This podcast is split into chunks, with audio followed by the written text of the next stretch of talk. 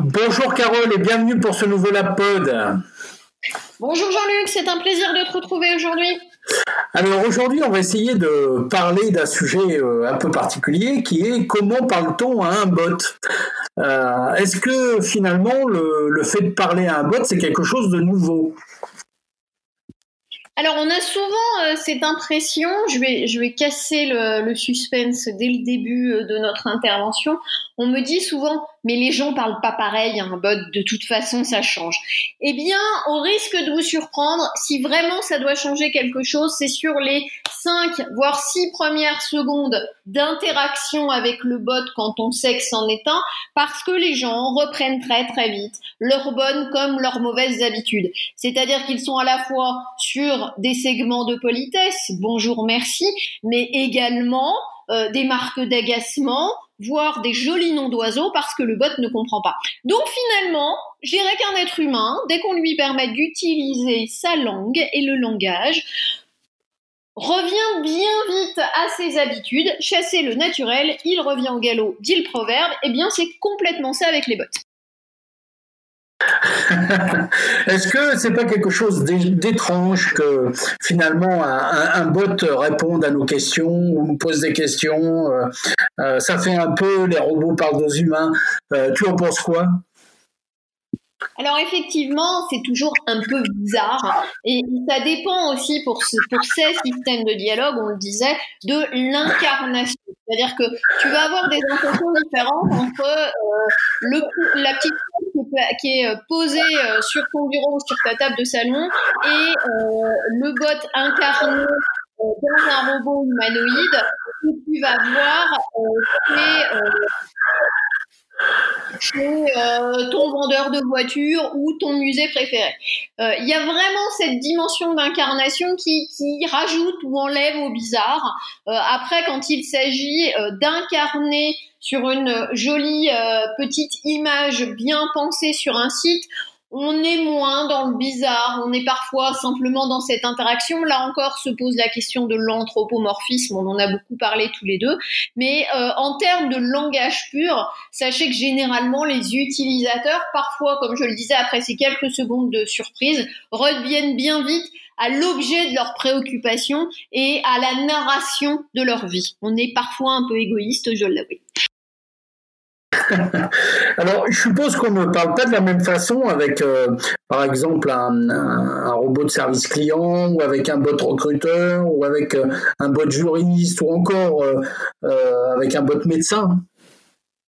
Tout à fait, mais ce qui, ce qui est important là, et tu le soulignes très bien dans les exemples que tu nous donnes, c'est pas tant le bot comme interlocuteur, c'est le bot comme représentant du milieu médical, du milieu juridique, du milieu de l'assurance et de la banque. Effectivement, quand on prévoit un bot, on le dote d'un persona d'usage et donc effectivement, on a tendance à peut-être privilégier la thématique et à donc euh, retirer la substantifiquement thématique du langage en action pour euh, donner à ce bot ces éléments de, langage et d'interaction. Effectivement, généralement, les bots euh, qui sont euh, qui ont cours dans les banques et chez les assureurs gardent le vocabulaire et ont cette distance liée au caractère sensible L'argent, c'est quelque chose de sensible, par exemple, les contrats aussi.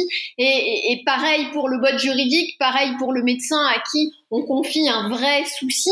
Un bot à destination des enfants qui aura un côté ludique aura évidemment pas le même langage. Mais c'est vraiment de l'adaptation au locuteur humain et, vraiment pas une question euh, technologique ou liée au bot. C'est vraiment le domaine d'interaction qui prime. D'accord. Euh, Qu'est-ce que l'échange oral euh, implique véritablement? Y a-t-il des règles à respecter, des choses un peu particulières euh? Alors plus que des règles à respecter, l'absence de règles, justement. Et c'est ce qui est amusant, c'est-à-dire que effectivement, dès que vous entrez dans une dimension orale, vous gagnez souvent en spontanéité, en degré de spontanéité, et vous perdez aussi un petit peu parfois en normativité. Alors je vois euh, mon directeur de thèse, euh, quelques morphosyntacticiens me tomber dessus à bras raccourcis. Euh, avec ce rapport à la normativité, il est pourtant assez fréquent et d'usage de voir par exemple certains subjonctifs ou certains passés simples très très abandonnés à l'oral alors qu'on les écrit encore parfois, même si de moins en moins, et qu'il y a cette dimension d'appropriation du langage et de, de, de, faire sien ces expressions, ou de faire sienne ces expressions, euh, qui est encore plus patent euh, à l'oral qu'à l'écrit. C'est-à-dire que à l'écrit, vous avez la possibilité, bêtement, chronologiquement, de la relecture et de la correction. À l'oral, vous pouvez très bien dire oh désolé je me suis trompé mais ce que vous avez posé est posé. Donc il y a vraiment un fil continu au fil de l'énonciation, diront les spécialistes, qui fait que cette spontanéité, cette continuité à l'oral donne lieu à euh, un petit peu plus de difficultés pour les outils, puisque le système de reconnaissance de la parole doit être familiarisé, si j'ose dire, doit être appris sur des données orales, mais réellement cette espèce de d'espace libre d'appropriation des usages langagiers par le locuteur lui-même voire parfois euh, l'insertion de mots d'une autre langue pour les locuteurs qui ont la chance de posséder fort bien l'usage de deux langues. Très bien. Euh, si on réfléchit un peu, en fait, euh, on échange, on interagit, on parle avec des robots, c'est-à-dire avec euh, des machines qui ne respirent pas, ne réfléchissent pas. Est-ce que c'est pas problématique ce type de dialogue? Alors ça peut être très très énervant. Et c'est parfois là le problème. Euh, il y a quelques petits euh, euh, articles amusants sur LinkedIn, amusez-vous à les lire, qui parlent des perles des chatbots. Moi, il n'y a rien qui m'énerve plus qu'un chatbot à qui je dis merci et qui me répond je suis désolé mais j'ai pas compris la question.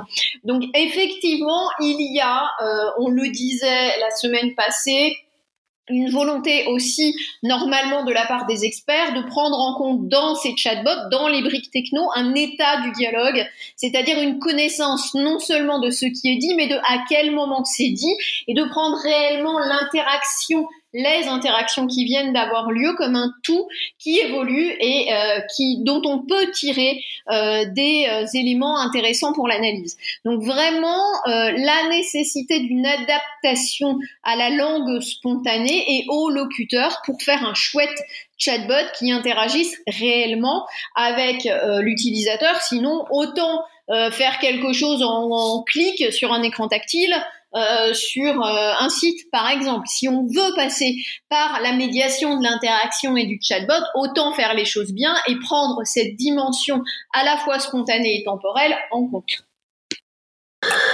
Euh, du coup, ça nous amène à, se poser la question de quelle place souhaitons-nous vraiment laisser aux bots dans notre quotidien? Ah, tout à fait il y a pas mal de spécialistes, je pense à Laurence, Laurence de Villers évidemment, qui travaillent euh, sur l'éthique et euh, ce type d'agent conversationnel, à la place qu'elle prend, au statut de compagnon qu'on peut leur donner. Parfois, on avait très bien tous les deux euh, cité l'exemple des robots compagnons qui accompagnent les plus jeunes petits malades dans les soins quotidiens sur des maladies longues et chroniques et qui peuvent constituer un petit compagnon technologique virtuel euh, qui permet à l'enfant de mieux supporter ce temps de traitement, de moins euh, le vivre en souffrance autant que faire se peut évidemment. Donc il y a ce statut euh, où on parle parfois de Duncan Valley pour savoir quel est le rapport, quel est l'échange, quelle est la distance en ces temps de distanciation sociale que l'on met entre ces outils qui ne sont que des outils et nous. Euh, J'avoue, euh, lorsque j'avais la chance d'en avoir un, de parler à mon chat, certains parlent à leur robot. L'essentiel est dans la conscience qu'on a de euh, nos interactions, évidemment. Oui, ça pose aussi la, question de la dimension éthique, naturellement.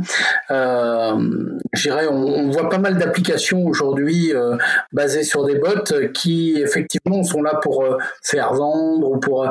Euh, donc, on peut se poser la question, finalement, est-ce que ces bots, ce sont, je dirais, des choses qui servent euh, l'humain, qui ont une dimension éthique ou pas euh, euh, Quel est ton avis sur la question?